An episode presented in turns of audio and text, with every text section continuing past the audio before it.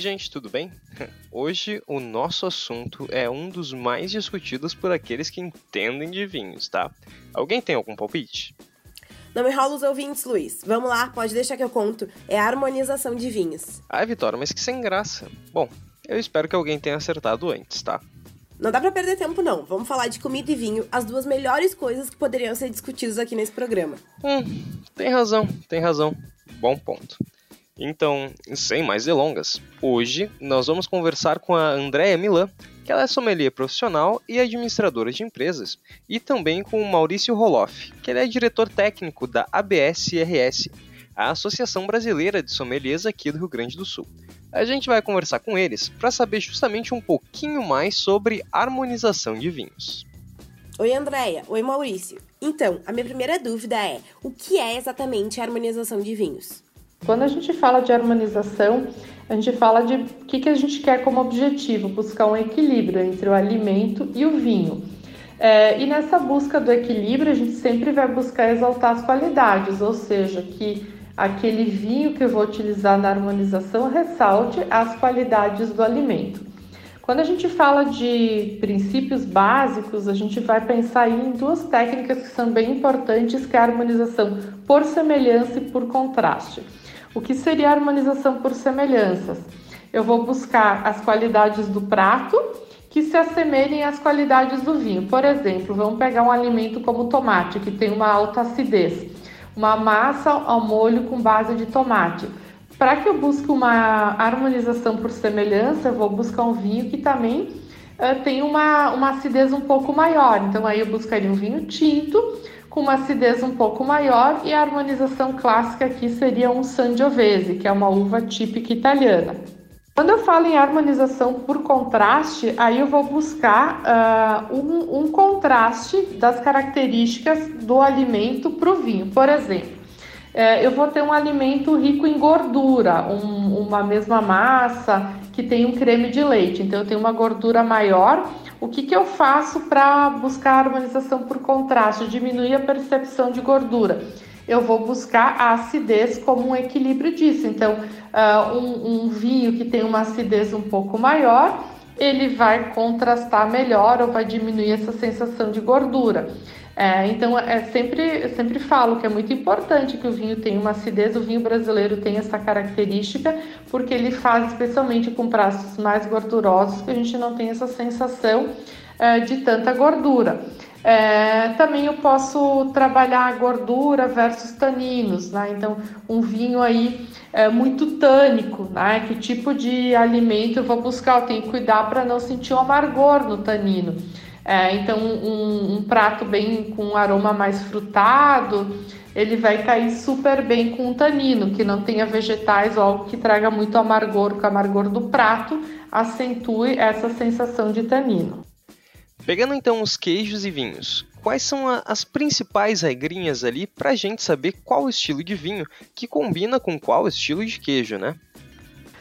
Com relação aos queijos, quando se fala de queijos e vinhos, quais são as principais regras é, para saber o que combina? Bom, eu vou colocar aqui os estilos de queijos e as harmonizações que são importantes. Quando a gente fala de queijos frescos e curados, de modo geral, são queijos que vão super bem com vinhos brancos leves, uh, secos e com nível de acidez um pouco maior.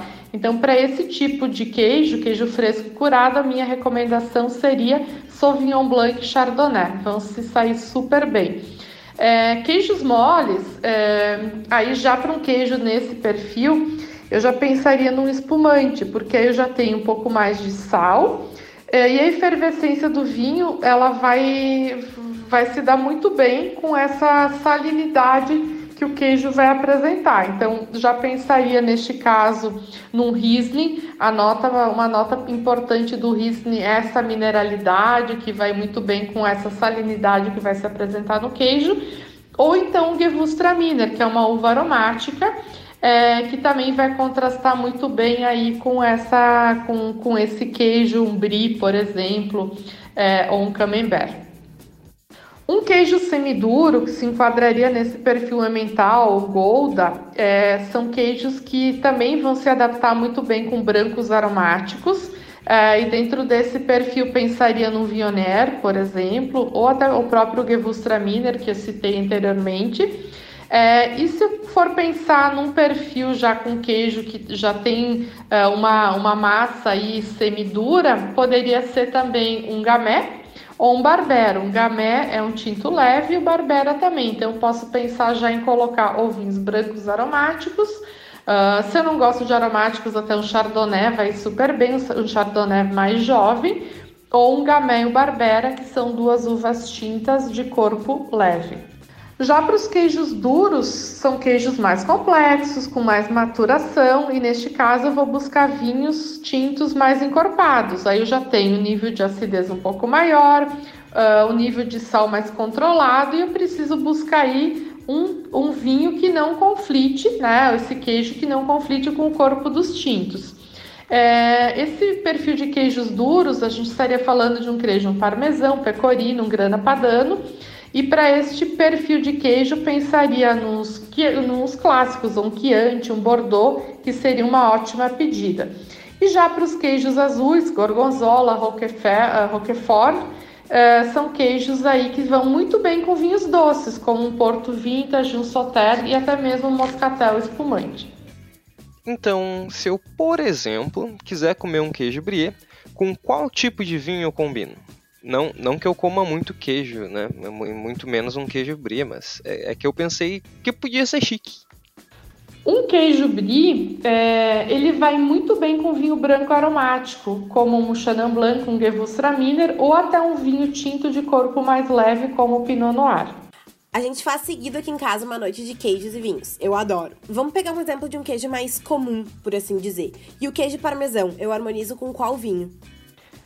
Um vinho, uh, um queijo uh, mais comum ou queijo parmesão é, é, um, é, um, é um queijo que já pede um vinho tinto mais tânico e um pouco mais alcoólico. As minhas recomendações seriam um Chianti clássico, que é um vinho italiano, uh, com a base Sangiovese, ou um Syrah ou um Tempranillo, que são vinhos bem frutados é, que tem uma estrutura um pouco maior e vão se dar muito bem aí com este, este queijo parmesão, por exemplo. Passando para outros tipos de harmonização. Que tipos de vinhos eu harmonizo com carnes vermelhas? É sempre importante entender como vai ser o meu preparo da carne. Estou falando de carne grelhada, carne com algum tipo de molho. Então, isso faz toda a diferença na hora de se buscar uma harmonização. Pensando em carne vermelha de modo geral, aí eu já pensaria um vinho um pouco mais encorpado e um pouco mais tânico, com uma estrutura tânica mais importante.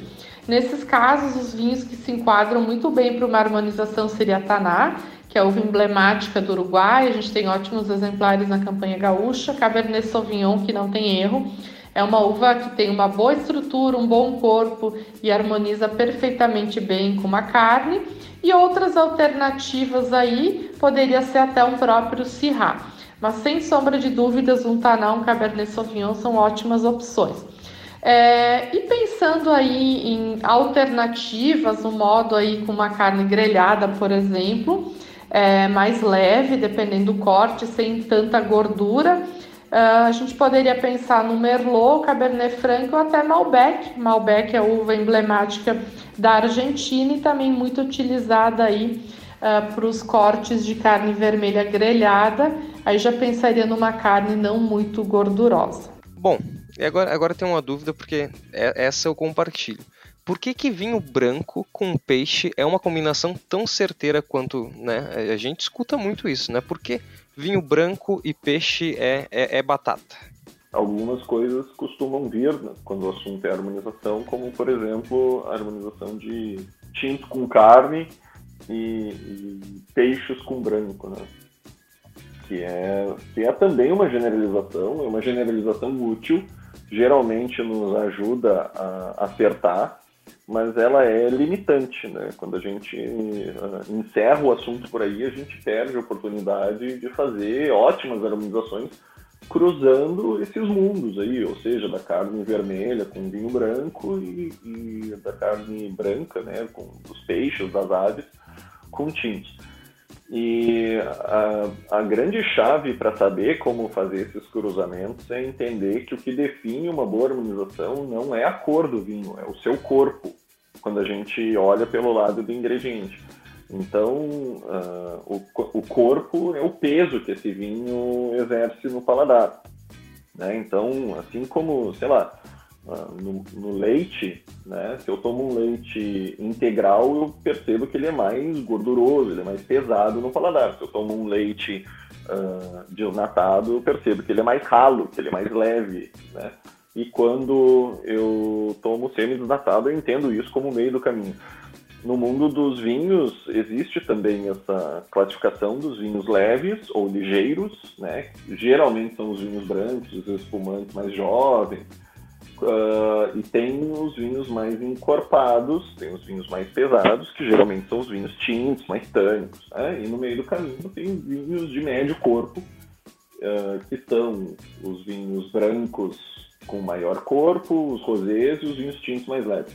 Mas a chave é essa, entender que nem todo vinho branco é leve, assim como nem todo vinho tinto é encorpado. Então eu consigo nessa zona mista aí, nesse centro né, dos vinhos de médio corpo, uh, buscar alguns vinhos brancos que têm um corpo maior para combinar com carne vermelha e consigo alguns vinhos tintos com um corpo leve para combinar aí com aves ou, com, ou até mesmo com peixe.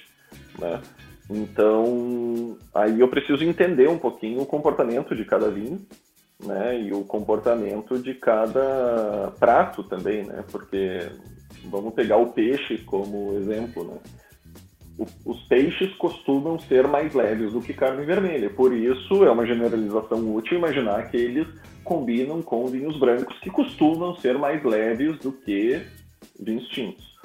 Mas nem todo peixe é leve também, né? Então, se a gente pega aí uh, peixes com maior presença de gordura ou maior carga de sabor, uh, como por exemplo o salmão, né, que tem a, a, a, gordura entremeada aí na carne do, na proteína, né? Ou então peixes mais saborosos e consistentes, como o pargo, por exemplo, aí a gente percebe que, eh, ou então um preparo de peixe que leve molho ou longo cozimento, né, uma, uma muqueca capixaba, por exemplo, não é necessariamente um prato leve, né, não é justo combinar, uh, comparar uma, uma muqueca capixaba com, com um preparo de um peixe branco grelhado e imaginar que pelo fato de ser peixe simplesmente vai funcionar com vinho branco, com o mesmo vinho branco. Uh, então a gente pode fazer esses cruzamentos aí prestando atenção em algumas coisas, né?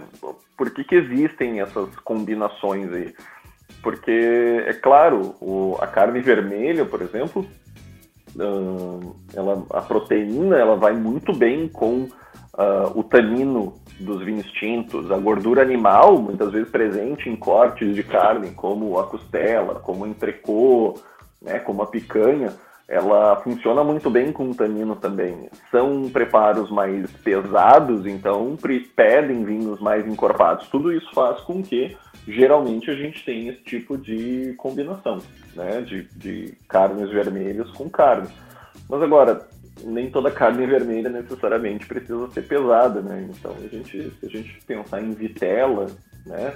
Se a gente pensar no lombo de porco, se a gente pensar em determinados preparos um pouco mais uh, delicados, a gente pode muito bem recorrer a vinhos brancos ou espumantes como, como possibilidade de harmonização.